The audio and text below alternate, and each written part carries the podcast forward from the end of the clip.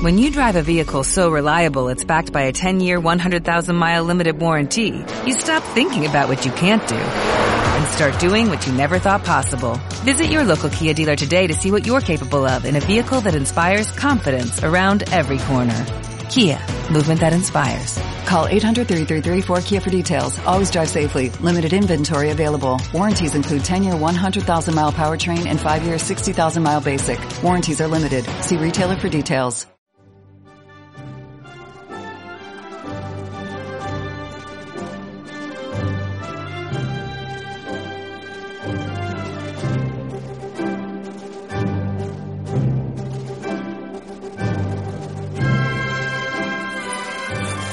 Tal, queridos oyentes? ¿Cómo estáis? Es viernes 31 de julio de 2015 y hoy vamos a hacer el último programa de la temporada de Radio Libertad Constituyente. Tenemos en el estudio a Luis Ángel. ¿Qué tal? Buenos Ángel? días. Y está Pedro Manuel González también. Hola, Pedro. Adrián, encantado de estar. Pues eh, quería decir a los oyentes que hoy es el último programa de esta temporada. No se preocupen por dos cosas. Una, porque vamos a subir durante este mes de agosto los mejores programas del, no sé si del último año o quizá también de los últimos dos. Más, me dice Pedro Gómez, que está aquí al control de sonido, que más, que vamos a hacer una selección de los mejores programas de los últimos tres años y que lo vamos a subir. Va a haber una redifusión de esos programas, así que estaros atentos, escuchad esos programas porque seguro que todos no los habréis escuchado.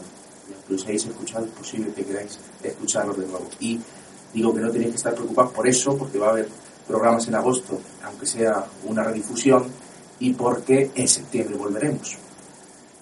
Bueno, pues eh, también quería deciros que está disponible, es otra buena noticia para que os, durante este mes de agosto, la curiosidad por, por las ideas de don Antonio eh, os sea satisfecha, es que el libro Ateísmo Estético va a estar disponible ya en Amazon para quien lo quiera comprar. Y ayer Dalmacio dijo, los que escuchasteis el programa, os, acordaréis que dijo que era un libro de obligada lectura, que lo recomendaba. Pues ya sin más vamos a comenzar el programa de hoy y vamos a empezar con eh, las noticias que vienen en portada tanto en el diario El Mundo, tanto en el diario El País como en el diario El Mundo. Le da muchísima mayor importancia el diario El País, que titula a tres columnas, el diario El Mundo, que viene en portada, pero más pequeñita. La noticia a la que me estoy refiriendo es la siguiente. Ada Colau, dice el diario El País en portada, ofrece lealtad a Artur Mas y participará en la diada. La alcaldesa asegura que España tiene una salud democrática deteriorada por impedir el referéndum. Estos son, según el diario El País, las palabras de Ada Colau. La noticia es que la alcaldesa de Barcelona, Ada Colau, participará, ha dicho que de alguna forma, en la manifestación independentista de la diada del próximo 11 de septiembre, dentro de un mes y diez días, aunque se ignora la manera en la que participará. Como alcaldesa, dice Colau, me corresponde recibir a las entidades organizadoras de la manifestación, pero acabaremos de ver cuál es mi participación. Acabaremos de ver porque aún no está visto.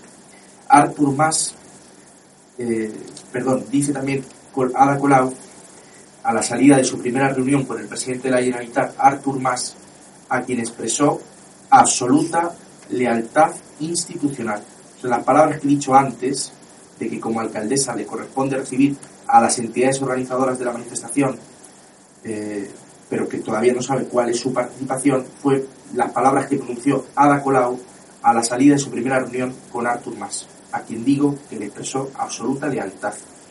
Dice también la portada que expresó Ada Colau, su la portada del diario El País, dice que Ada Colau expresó su compromiso con la, con la celebración de una consulta sobre el futuro político de Cataluña.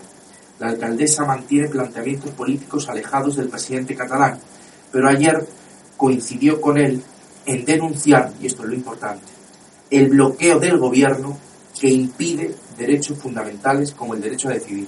No sé, Pedro, si quieres hacer sobre esto algún comentario Sí. antes de que después seguiremos leyendo eh, cómo trata la noticia el mundo y las páginas Bueno, interiores en primer país. lugar, eh, que esta señora ofrezca lealtad a más, En todo caso, lo que le estará ofreciendo es su fidelidad. Eh, aunque quede muy mal decirlo, entre una señora alcaldesa y un señor presidente de la Generalidad catalana. La lealtad, que es la virtud de la que emanan las restantes, y es la capital, la virtud capital, es siempre a las ideas, no a las personas. En todo caso, sería eh, fidelidad a más lo que mostraría. Eh, yo no sé, la lealtad que puede tener esta señora será en todo caso al proyecto independentista, por mucho que ella lo esté intentando disimular. Es muy significativo, entre otras cosas, Adrián, lo que tú has dicho, que haga referencia a derechos fundamentales. Esto también nos pone de manifiesto esa esa concepción voluntarista eh, de lo colectivo y de lo objetivo, de lo que viene dado. Los derechos fundamentales, que yo sepa, que nos diga la señora Ada Colau dónde aparece regulado el derecho fundamental a decidir. Ni sistemáticamente en la hoy vigente o mal llamada Constitución española aparece un derecho fundamental a decidir nada, más que a decidir la propia residencia, a decidir con quién se casa uno, que son derechos de las personas. Los derechos fundamentales siempre son derechos de las personas.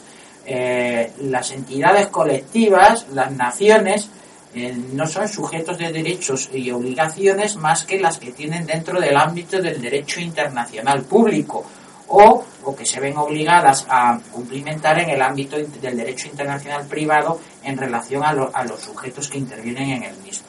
Pero no existe un derecho fundamental a decidir, como no existe lealtad de la señora Colau más que al proceso soberanista. Es muy importante señalar que parece que hay ciertas discrepancias entre Ada Colau y, y Artur Mas, pero son discrepancias frutos de lo que es la política, la lucha constante por la conquista del poder. Todo esto, la discrepancia y estas aparentes quiero aparecer, apoyo pero no quiero aparecer, o estoy de acuerdo pero no estoy de acuerdo, son en las formas, no en el fondo. ¿Y por qué? Por una cuestión eh, que es elemental, que es básica, que es que eh, Ada Colau no pertenece a, la, a ninguna de las plataformas electorales de esa lista conjunta que presenta en esas elecciones que quiere hacer plebiscitarias eh, Arturo Mas. En consecuencia, eh, lo que no quiere es favorecer electoralmente ni a Convergencia ni a ARC, porque son rivales políticos dentro del Ayuntamiento de Barcelona, con los que ella ha competido dentro del Ayuntamiento de Barcelona. Entonces, la lealtad no es, eh, no, no existe eh, lealtad a, más que a la idea soberanista, no lealtad a más. A más existe una fidelidad puntual y una rivalidad electoral, que es precisamente en la que se refleja, como digo, esas reservas que son meramente formales, pero no. Recordemos que Ada Colau dijo que iba a votar en, en aquel, eh, en aquel simulacro de elecciones. Sobre el futuro de Cataluña, sí, sí, sí al derecho de determinación y sí a la independencia. En consecuencia, su postura en este, en este aspecto es clara. Lo que no quiere es que con sus actos propios o ahora como em, jefa de la Corporación Municipal de Barcelona, eh, fomentar el ascenso electoral de rivales políticos que tiene dentro de casa, en su ámbito del poder. Esa es toda la discrepancia que existe. Pedro, si quieres, te voy a leer también lo que dice el diario El Mundo, por si me algún comentario mal la noticia. Dice el diario El Mundo, Colau, Colau se une a Artur Mas y pone el ayuntamiento al servicio del soberanismo. La primera reunión institucional entre Artur Mas y Ada Colau se pareció bastante a un intercambio de cromos, tras el cual la alcaldesa de Barcelona reivindicó su papel de anfitriona de la manifestación soberanista de la Diada y dice en páginas interiores, el diario El Mundo, que Colau da una tregua más con la diada, aunque no aclara si irá. Se reivindica como anfitriona de la manifestación soberanista, que abrirá la campaña del 27 de septiembre. Dice también el diario que la relación entre Artur Mas y Colau nunca ha sido buena. Los ataques en la campaña de las municipales fueron duros por ambas partes y el presidente llegó a decir, ya una vez investida la alcaldesa, que su victoria era una mala noticia para el proceso soberanista. Además, alertó del riesgo, alertó, tenemos a Artur Mas, alertó del riesgo de que los del sí se puede, se refiere a Podemos y a las plataformas de convergencia como la que ha dado el poder a Ada desplazaran el eje de las elecciones del 27 de septiembre del soberanismo a la justicia social, es decir, de RC y CIU, CIU ya no, perdón, de RC convergencia a Podemos. Dice, además, eh, dice, en cambio, ayer ninguno de los dos buscó el enfrentamiento. Tras la reunión, Colau insistió en que su formación, Barcelona en Común, apoyada por Podemos e ICV, de izquierda, defendí, defiende el derecho a decidir de los catalanes. Que aquí está, aquí está la cosa, y es que eh, Podemos defiende que exista el derecho, a la autodeterminación. Esa es, esa es la clave, Adrián, efectivamente. Y, y las palabras que tú has leído del titular quiere ser la anfitriona. Lo que está claro es que quiere, aquí la, la el por qué Ada Colau no se entrega definitivamente es por la pérdida de poder eh, político dentro de la facción eh, soberanista, dentro de la facción independentista. No hay otra cosa que esta.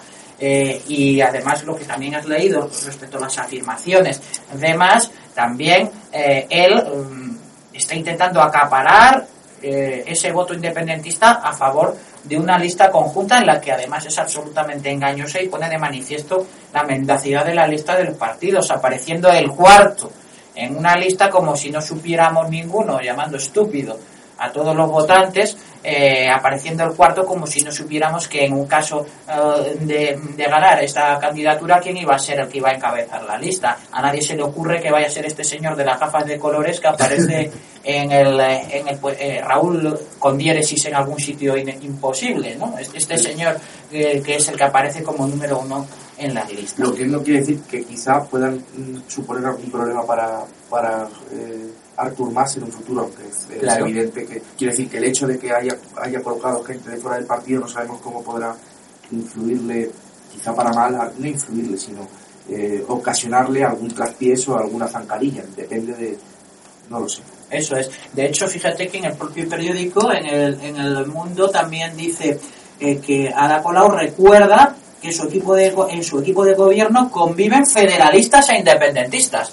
Bueno, pues ahí ha dejado bastante claro eh, lo que es Ada Colau, federalismo imposible en, un país como es España, en una nación como es eh, la española, eh, que no hay mm, existencia de entidades nacionales con referencia al Estado previas que poder federar, e independentistas que son voluntaristas del, del, hecho nacional en el sentido de que piensan que la fuerza de la voluntad, como era el, como era el título del, de aquel documental sobre eh, la convención del Partido Nacional Socialista de Leni Riefenstahl, el triunfo de la voluntad puede llegar a constituir verdaderas eh, eh, entidades nacionales por sí solo. Cuando el hecho nacional, y lo tendremos que repetir otra vez, es algo dado, algo objetivo. De la misma manera que yo no puedo decidir con mis hermanos, si los tuviera, que mañana en una asamblea que hiciéramos dejáramos de ser hijos de mi padre y de mi madre, o que Adrián y yo, que mañana empezamos nuestras vacaciones, decidiéramos ahora en votación eh, también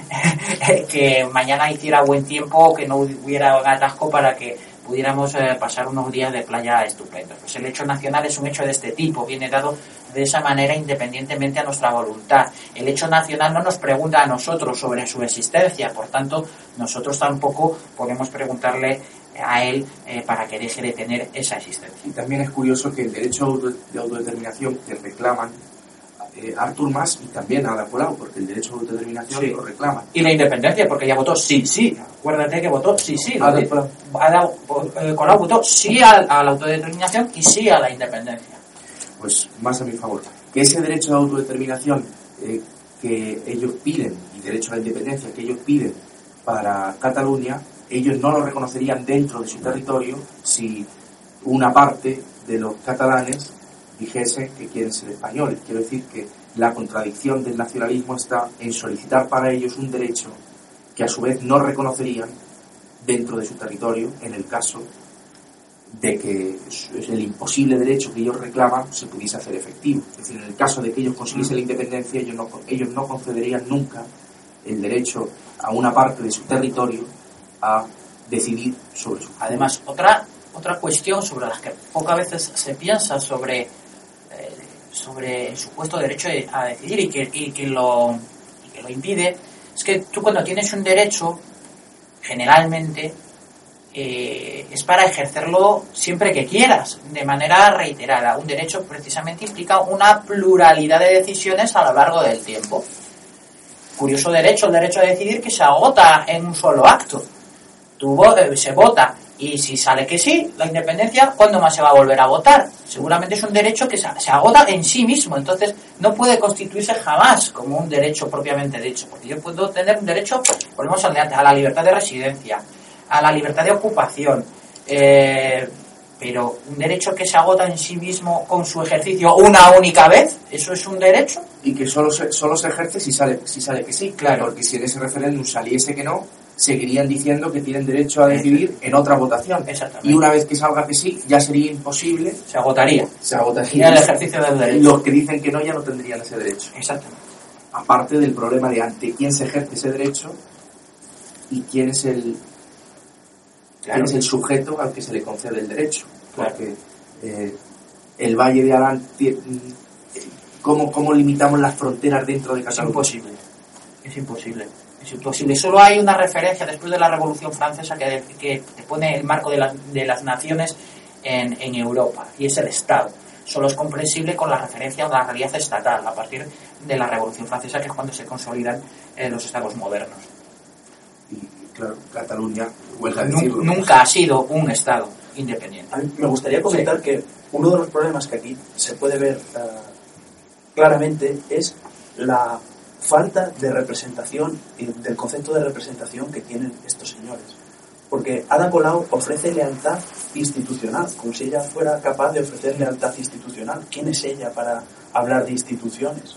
Mm. Y se la ofrece no a su pueblo ni al pueblo de barcelonés, que la ha votado y con quien debía tener la lealtad, sino a Artur Mas.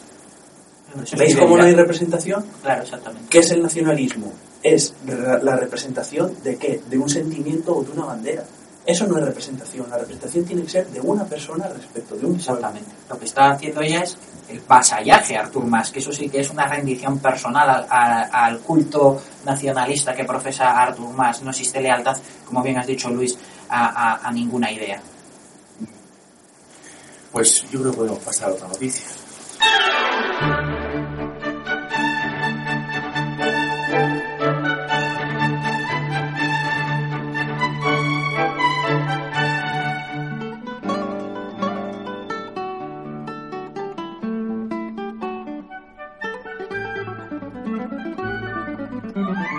Que vamos a tratar viene también en la portada del diario El Mundo. El diario El País no hace ninguna alusión a ello. Sí, hace alusión, ¿Ah, sí? pero en la página 20. A dos o tres columnas, naturalmente. Eso también es bastante significativo. Sí.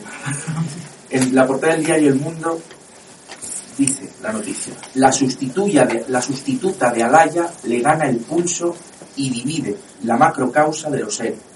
La nueva titular del juzgado de instrucción número 6 de Sevilla, María Núñez Bolaños, rompió ayer la baraja para imponer su criterio al de su predecesora, Mercedes Alaya, en la discusión abierta sobre quién y cómo debe finalizar la instrucción del caso de los seres fraudulentos de la Junta de Andalucía. La juez Núñez tomó esta decisión sin aguardar a los pronunciamientos pendientes del Consejo General del Poder Judicial y la Audiencia de Sevilla, lo que puede condicionar las resoluciones. Eso es lo más grave de todo. En la página 5 dice, la sucesora de Alaya dinamita el caso ERE. No aguarda a los dictámenes de la Audiencia de Sevilla y el Consejo General del Poder Judicial y atomiza la instrucción. Pedro, cuéntanos, ¿qué sabes de- del asunto? Bueno, esto es una golfería. Esta señora que ha venido de un juzgado de familia y que, con el debido respeto, eh, entra avasallando en el juzgado que estaba Laya, una señora dedicada en su juzgado de instrucción largos años y a unas causas a las que ha dedicado incluso su propia salud, se ha permitido ni más ni menos que, eh, en contra del criterio ya sentado por la Audiencia Provincial de Sevilla, eh, a tenor del recurso puesto por la Fiscalía eh, también sevillana, de fraccionar el caso de los ERE. Pero esto no es lo peor, sino que además recordemos que la jueza Laya ha pedido que en comisión de servicio, después de haber sido ascendida en lo que vulgarmente se puede llamar la patada para arriba, es decir, quitársela del medio, ascenderla para que dejar esta elementa incómoda eh, para la Junta, mm, pues eh, la jueza Laya pidió que en comisión de servicios se le devolviera eh, su destino a, su juzgado de instrucción para al menos hacerse cargo de estas macrocausas, de las cinco macrocausas que llevaba, eh, precisamente en virtud de un principio que, que, Adrián conoce muy bien, que rige el derecho penal, que es el principio de inmediación, es decir, la perspectiva general que puede tener un juez de un asunto en concreto. Pues bien, la nueva titular del juzgado eh, eh, Alaya pidió esto y en principio en estos momentos el Tribunal Superior de Justicia como sala de gobierno sí que ha aceptado la comisión de Alaya, pero está analizando la forma de distribuir estas distintas macrocausas, de tal punto, a tal punto que provisionalmente ya le ha reconocido, ya salvo del informe del Consejo General del Poder Judicial, que seguiría con el asunto de los seres. Pero he aquí que esta señora, la nueva titular que viene del juzgado de familia, sin esperar el informe del Consejo Judicial y sin esperar la previsible eh, confirmación de que Alaya va a seguir con el eh, estudio y la instrucción del caso de los seres, ha decidido, sin esperar a ese informe, insisto, dinamitarlos y fraccionar la causa en múltiples eh, piezas, de tal manera que deja a Alaya absolutamente desarmada, porque entiendo que sería absolutamente inadecuado, no sé si estarás de acuerdo conmigo, Adrián, en que luego ella eh, pidiera la acumulación. Sería un acto contradictorio contra una resolución en firme eh, que se dictara, ¿no? Es que, eh, Pedro, has antes del principio de inmediación, que es un principio muy importante en el derecho, por ejemplo. Sobre todo en el penal. Y en, y en todos los órdenes. Mm, recuerdo, por ejemplo, en el laboral, que no puede, si quien, el juez que ha visto el juicio si luego no puede él dictar sentencia, se tiene que celebrar un juicio, un, juicio de nuevo. Causa de nulidad, sí. Claro, y tiene sentido que el juez que ha escuchado los argumentos de una parte y de otra y que tiene que después dictar sentencia, si por cualquier razón ya no está en el juzgado a la fecha a la que tiene que dictar sentencia, tiene que celebrarse de nuevo el juicio para que el juez que dicte sentencia haya conocido eh, los argumentos de las partes. Pues claro, en este, en este asunto lo que pretende este, esta mujer es ese principio a la torera. Además, Alaya, es muy importante decir que en este trámite en el que la Sala de Gobierno del Tribunal Superior de Justicia de Andalucía y el propio Consejo General del Poder Judicial tienen que decidir qué asuntos eh, va a continuar en esa comisión a Alaya, lejos de darle el respaldo a Alaya en un principio, la ha echado la bronca. ¿Por qué? Porque Alaya se ha permitido cuestionar la independencia de Núñez Bolaños, de esta juez de familia, por su amistad con altos cargos de la Junta de Andalucía, a lo cual le ha repateado a la, eh, a la superioridad judicial. Concretamente, eh, el Tribunal Superior de Justicia, en una noticia que aparece en un diario especializado como es La Ley, se hace eco de la noticia de que el Tribunal Superior de Justicia de Andalucía ha valorado eh, ese informe de Alaya como falta de voluntad de colaborar por su parte. ¿Eh?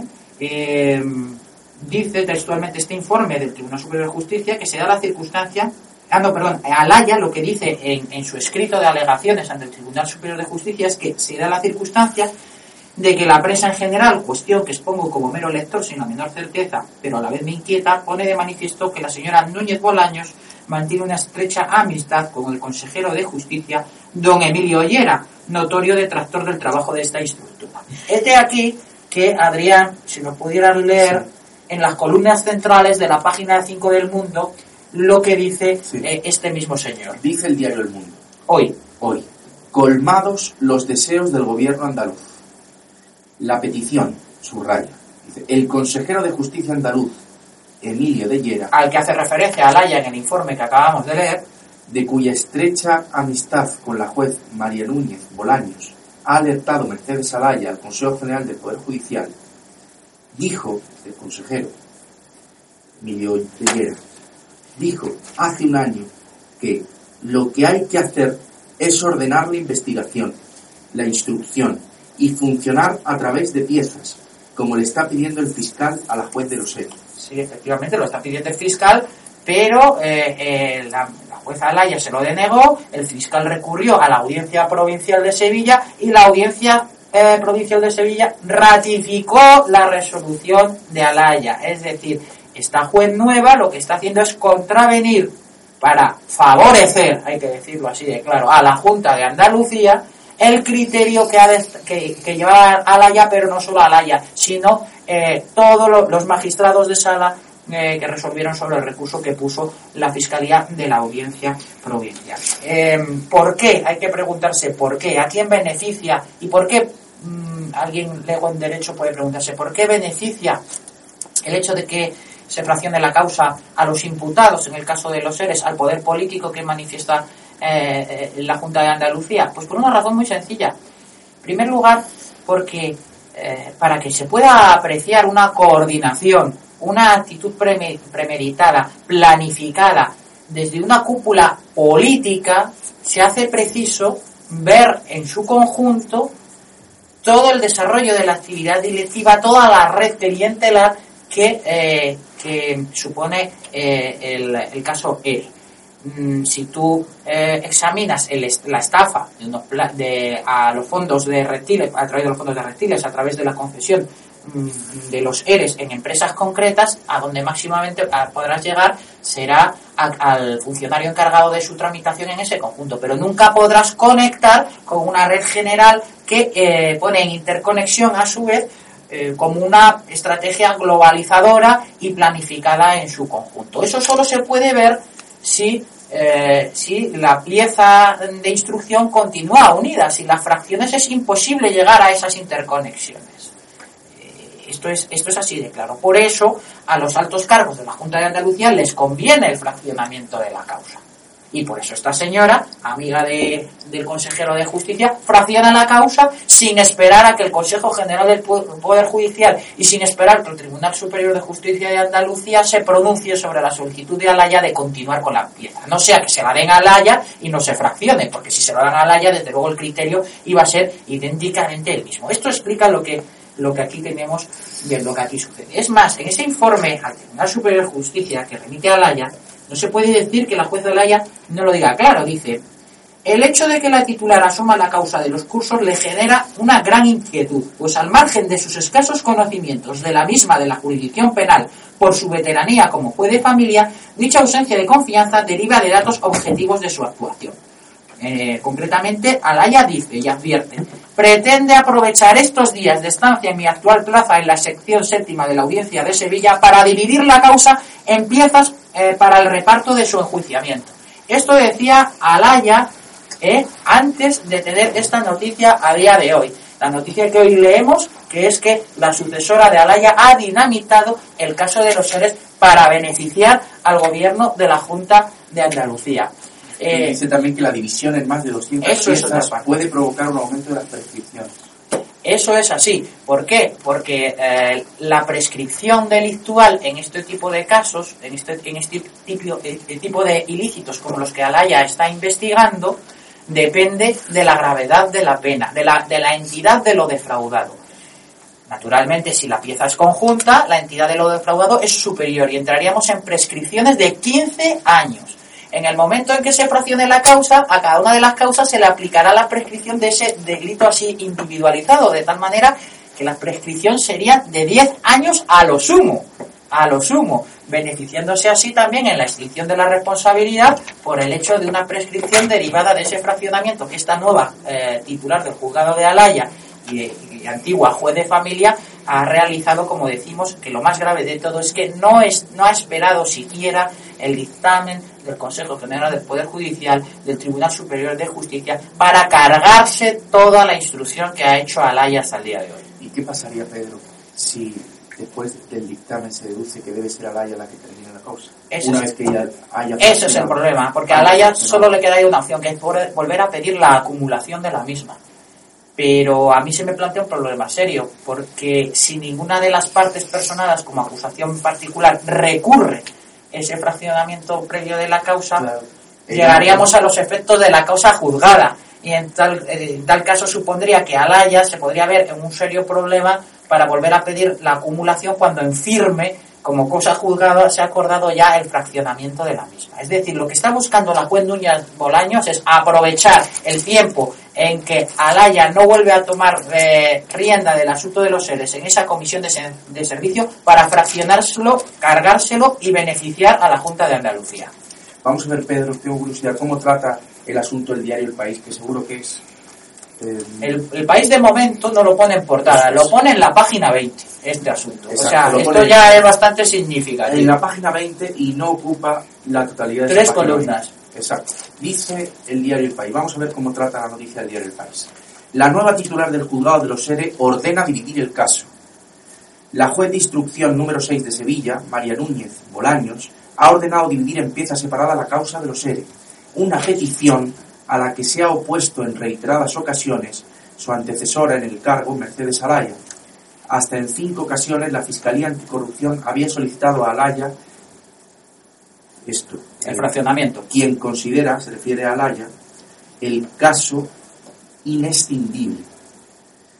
Hasta, es que lo, lo, dice muy mal, dice hasta en cinco ocasiones la Fiscalía Anticorrupción había solicitado a Alaya que separara en piezas separadas la investigación. Y sin embargo Alaya consideraba que el caso era inescindible. Aquí se, se ve la mirada del país diciendo, se lo habíamos dicho a Alaya ya muchas veces, y Alaya sí, es pero lo, que, pero lo que no dice es que la audiencia provincial, por vía de recurso del fiscal, confirmó las decisiones de Alaya. Eso se lo calla el país, naturalmente. El, el, día del país siempre dulcificando el asunto eh, de los seres. Y no, más que eso, culpando a Alaya de, de que la instrucción ha sido larga, de que no se han hecho las cosas, de que se podrían haber hecho de otra manera. Dice Sí, además es que luego te diré una cosa, Adrián, porque hay que leer la noticia que el país pone al lado para manchar la, eh, la imagen de la señora Alaya. Sí, dice al lado, dice, el fiscal rechaza investigar a Alaya por prevaricación. ¿Eh? Esto es casual también. Un empresario se querelló contra la juez por su actuación en el caso Betis. Lo de, lo de esta señora, lo de Alaya, tiene un mérito increíble. Frente a viento y marea, es de, es de, una voluntad incombustible y de un buen hacer y de una fidelidad a, a, al marrón que tiene encomendado, porque para ningún juez es plato de gusto encontrarse en su juzgado un asunto de este tipo, y menos cinco, porque lleva cinco causas, lleva lo de Mercasevilla, lleva, lleva lo del caso Betis, eh, también lo que es absolutamente agotador y eso colapsa un juzgado. Es una heroína y aún así defenderlo frente a todos. Dice el diario El País, en un auto la magistrada, se refiere a María Núñez Bolaños, divide la causa en una pieza relativa al procedimiento específico por el que se concedían las ayudas que afectan a los cargos políticos.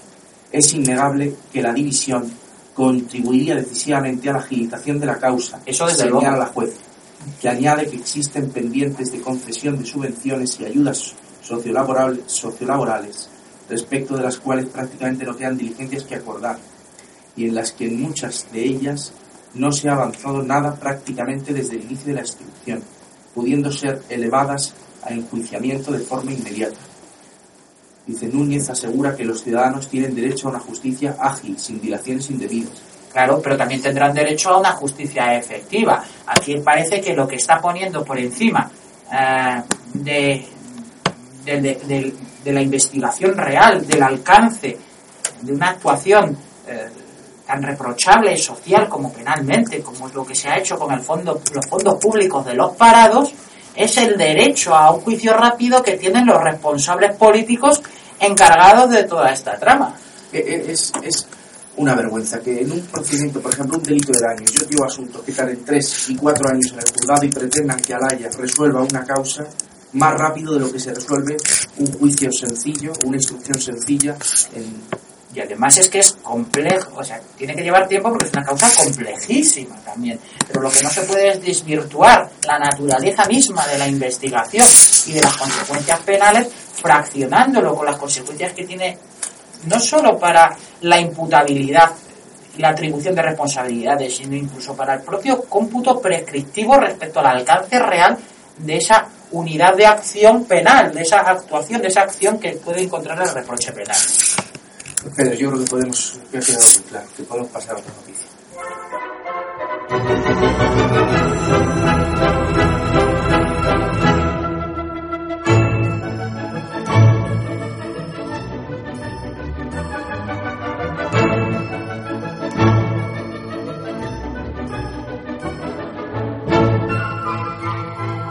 Pues tenemos una sorpresa para nuestros oyentes, no estaba previsto, pero se ha presentado en el estudio don Antonio, que como hoy es el último día de la, temporada, quiere saludar a la audiencia y dedicarnos unas palabras. Don Antonio, ¿cómo está?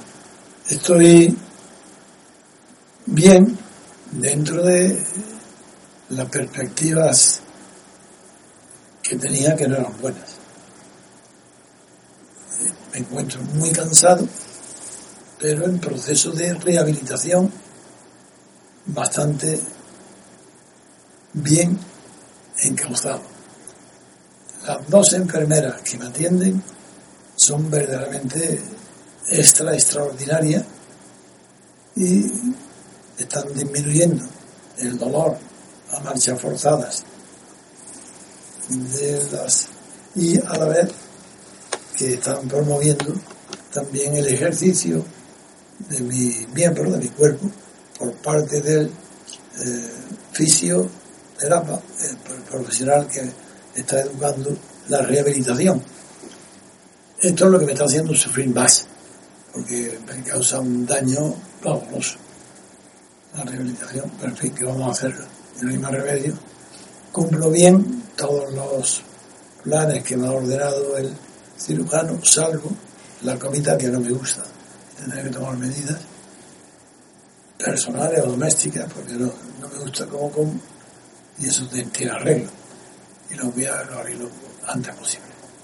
Pero en fin, el motivo de que el que quiero saludaros después de tanto tiempo, para mí como si fueran años, de no tener relación directa con vosotros, es la necesidad que siento desde el día de la conferencia del Ateneo de expresar mi gratitud a vosotros.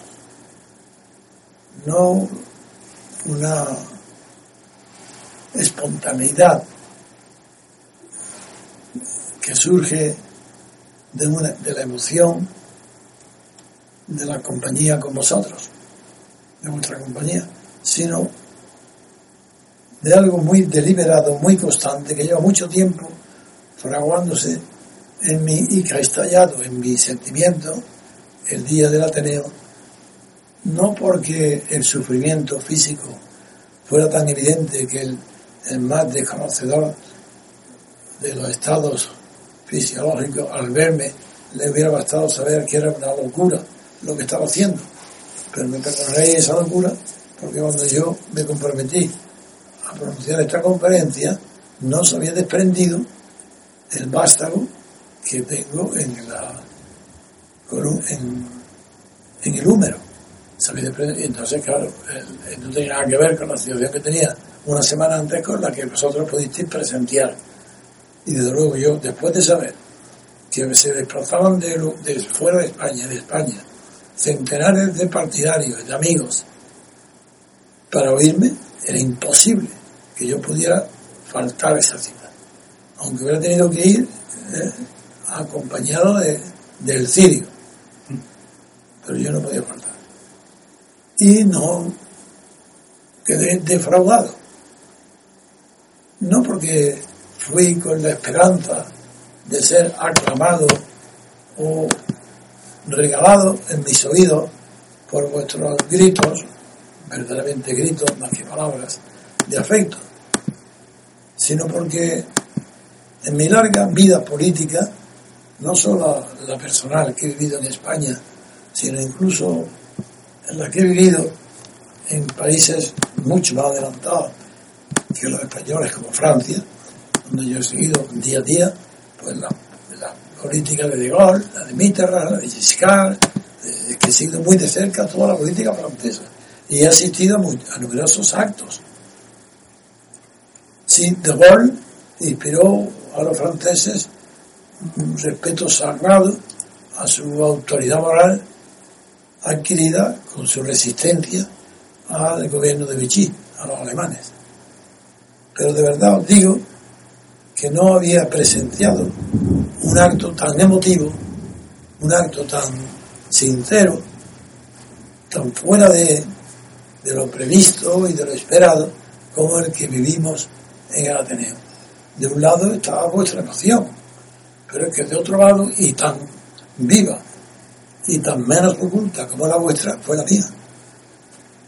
Apenas podía ni pronunciar dos palabras seguidas.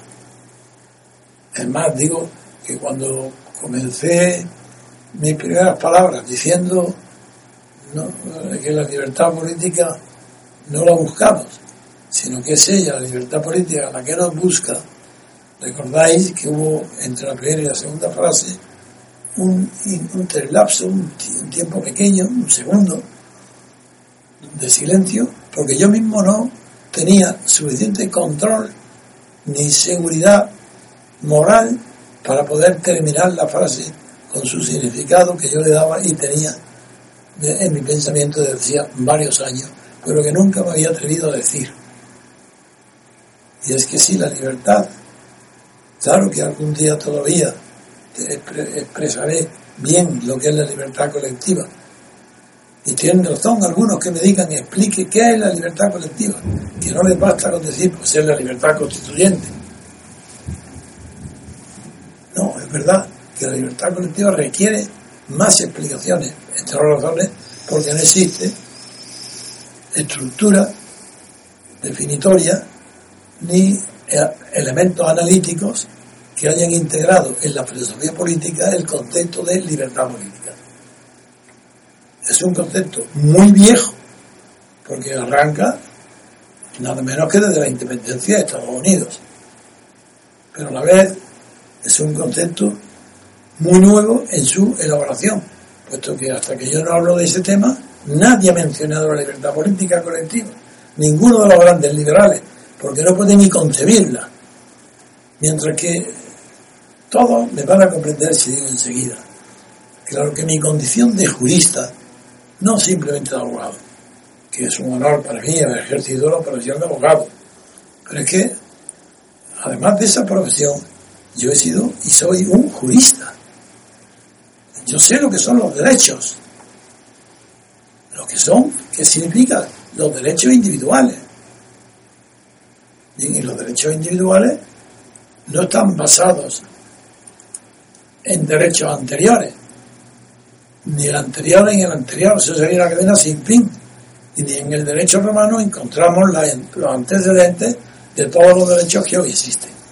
Luego, de algún lado tienen que proceder.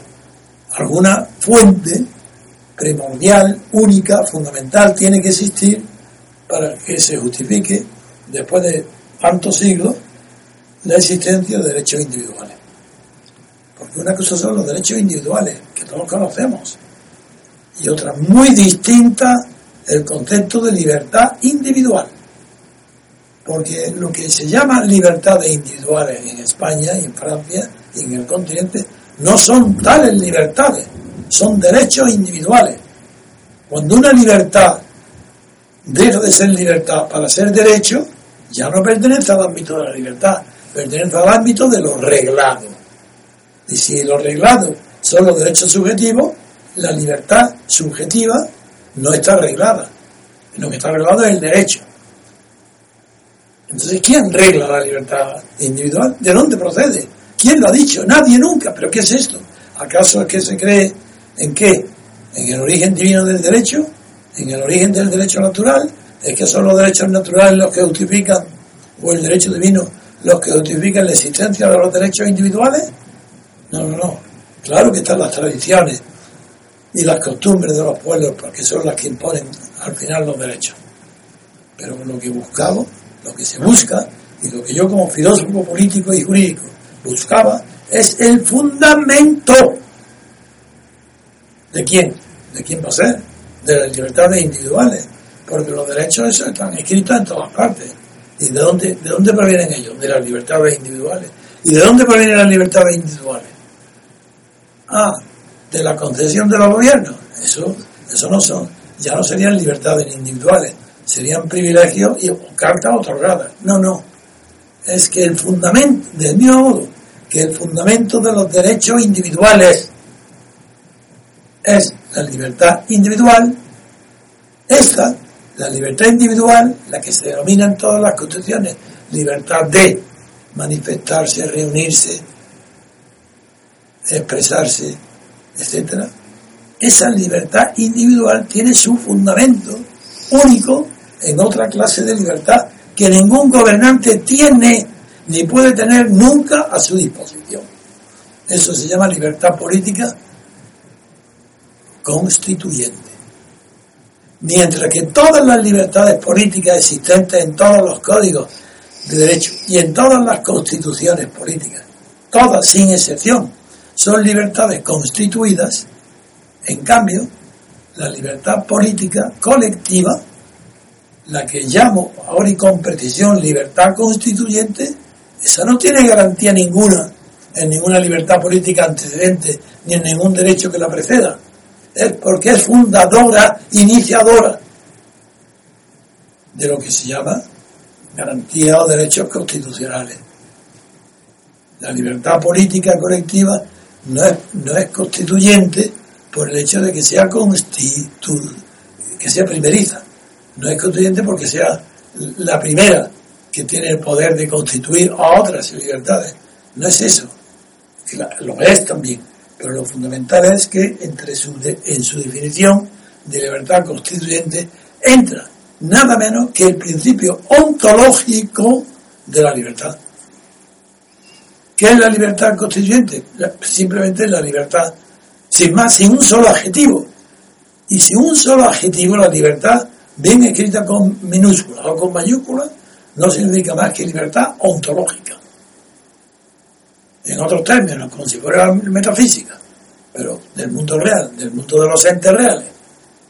Esa es la libertad que yo tengo y, quiero, antes de despedirme para las vacaciones de vosotros, os debía esta deuda de gratitud y de emoción de haceros partícipes de por primera vez en los conceptos fundamentales de la filosofía del derecho y de la política, nunca antes había definido como libertad colectiva política lo que es libertad constituyente. Y que yo lo acabo de hacer en términos sencillos como los expuestos. Con esto pago una deuda contraída por vosotros porque la emoción me impidió desarrollar conceptos nuevos en la conferencia de Ateneo. Y cedí a la emoción y, preferí que la emoción hablar de lo sabido ya por vosotros y en la que me sentía plenamente apoyado, como son todos los conceptos que desarrollé, antes que emprender el desarrollo de un nuevo concepto que hubiera sido difícil de ser entendido en un momento tan emocionante. En cambio, hoy sí, sin esa emoción colectiva, puede ser perfectamente entendido.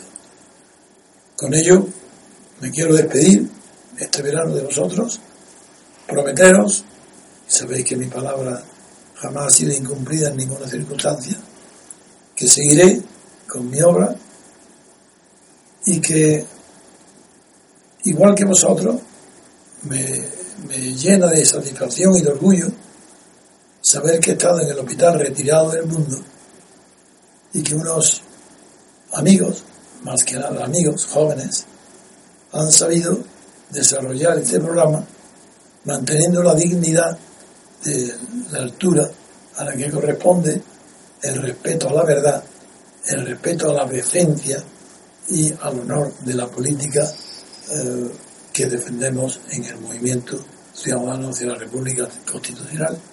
Gracias, por tanto, le doy a los seguidores que, que tienen la suerte, porque ya quisieran otros tenerla, yo lo digo de verdad.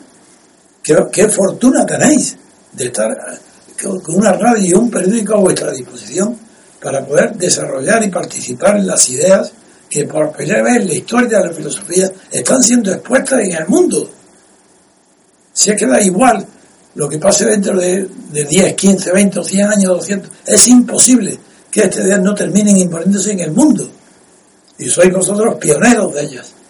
Estáis viviéndolas como yo, es natural, también tengo que añadirlo, no soy hipócrita, es imposible pretender que mis alumnos, seguidores, por muy inteligentes y por mucha dedicación que dediquen, que dediquen puedan mm, exponer, abarcar, hacer comprender estas ideas con la misma frescura, con la misma naturalidad, con la misma espontaneidad con la que yo lo hago. Eso es imposible, pero no por una diferencia de talento, sino por la diferencia de años que cada uno llevamos en, dedicados a la, comprensión de estos conceptos que al principio parecen difíciles y luego son tan sencillos que hasta un niño pequeño podría comprenderlo.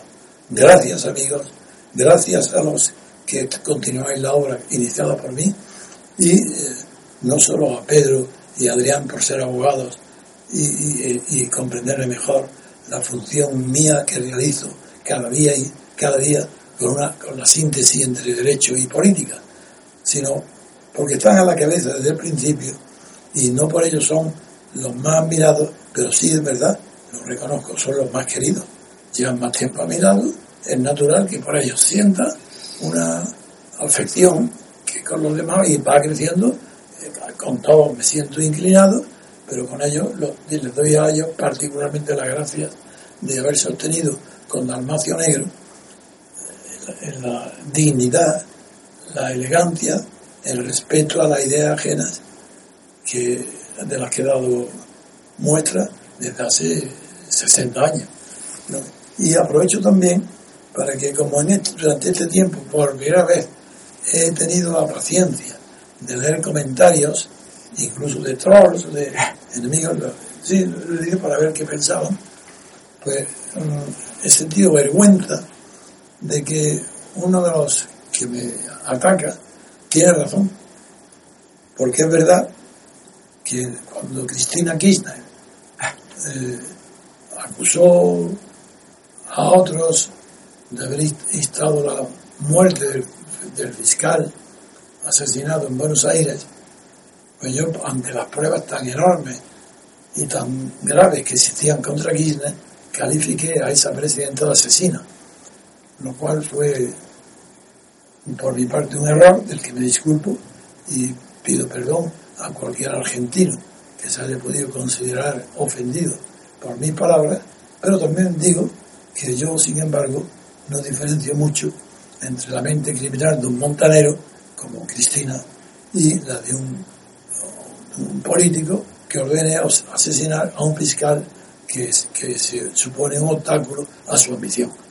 Con esto no quiero decir que es la única de los años que yo, la única vez que yo pido disculpas públicas por haber dicho una frase de algo de lo que yo no estaba 100% seguro, pero lo parecía, fue cuando califiqué de asesina a la Cristina Kirchner Fernández de Argentina.